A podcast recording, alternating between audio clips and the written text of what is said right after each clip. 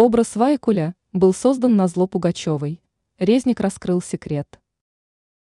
На фоне конфликта между Лаймой Вайкуля и Раймондом Паулсом было сказано достаточно много плохого.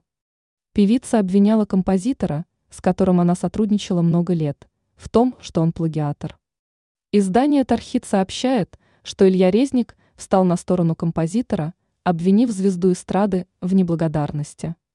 Напомним, что благодаря сотрудничеству Вайкуля и Паулса родились такие хиты, как «Вернисаж», «Еще не вечер» и так далее, но исполнительница все равно опустилась до критики.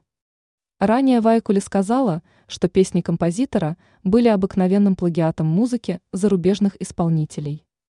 По ее словам, слушать оригиналы людям не удавалось, и композиторы просто брали западную музыку и накладывали на нее слова. Сам Паулс не отнесся серьезно к словам Вайкуля и просто охарактеризовал ее слова как бред. Он также отметил, что не относится к ней серьезно. Также Резник отметил, что проект Свайкуля был создан на зло Пугачевой. Ранее мы писали о том, как Киркорова исключили из зимнего шоу.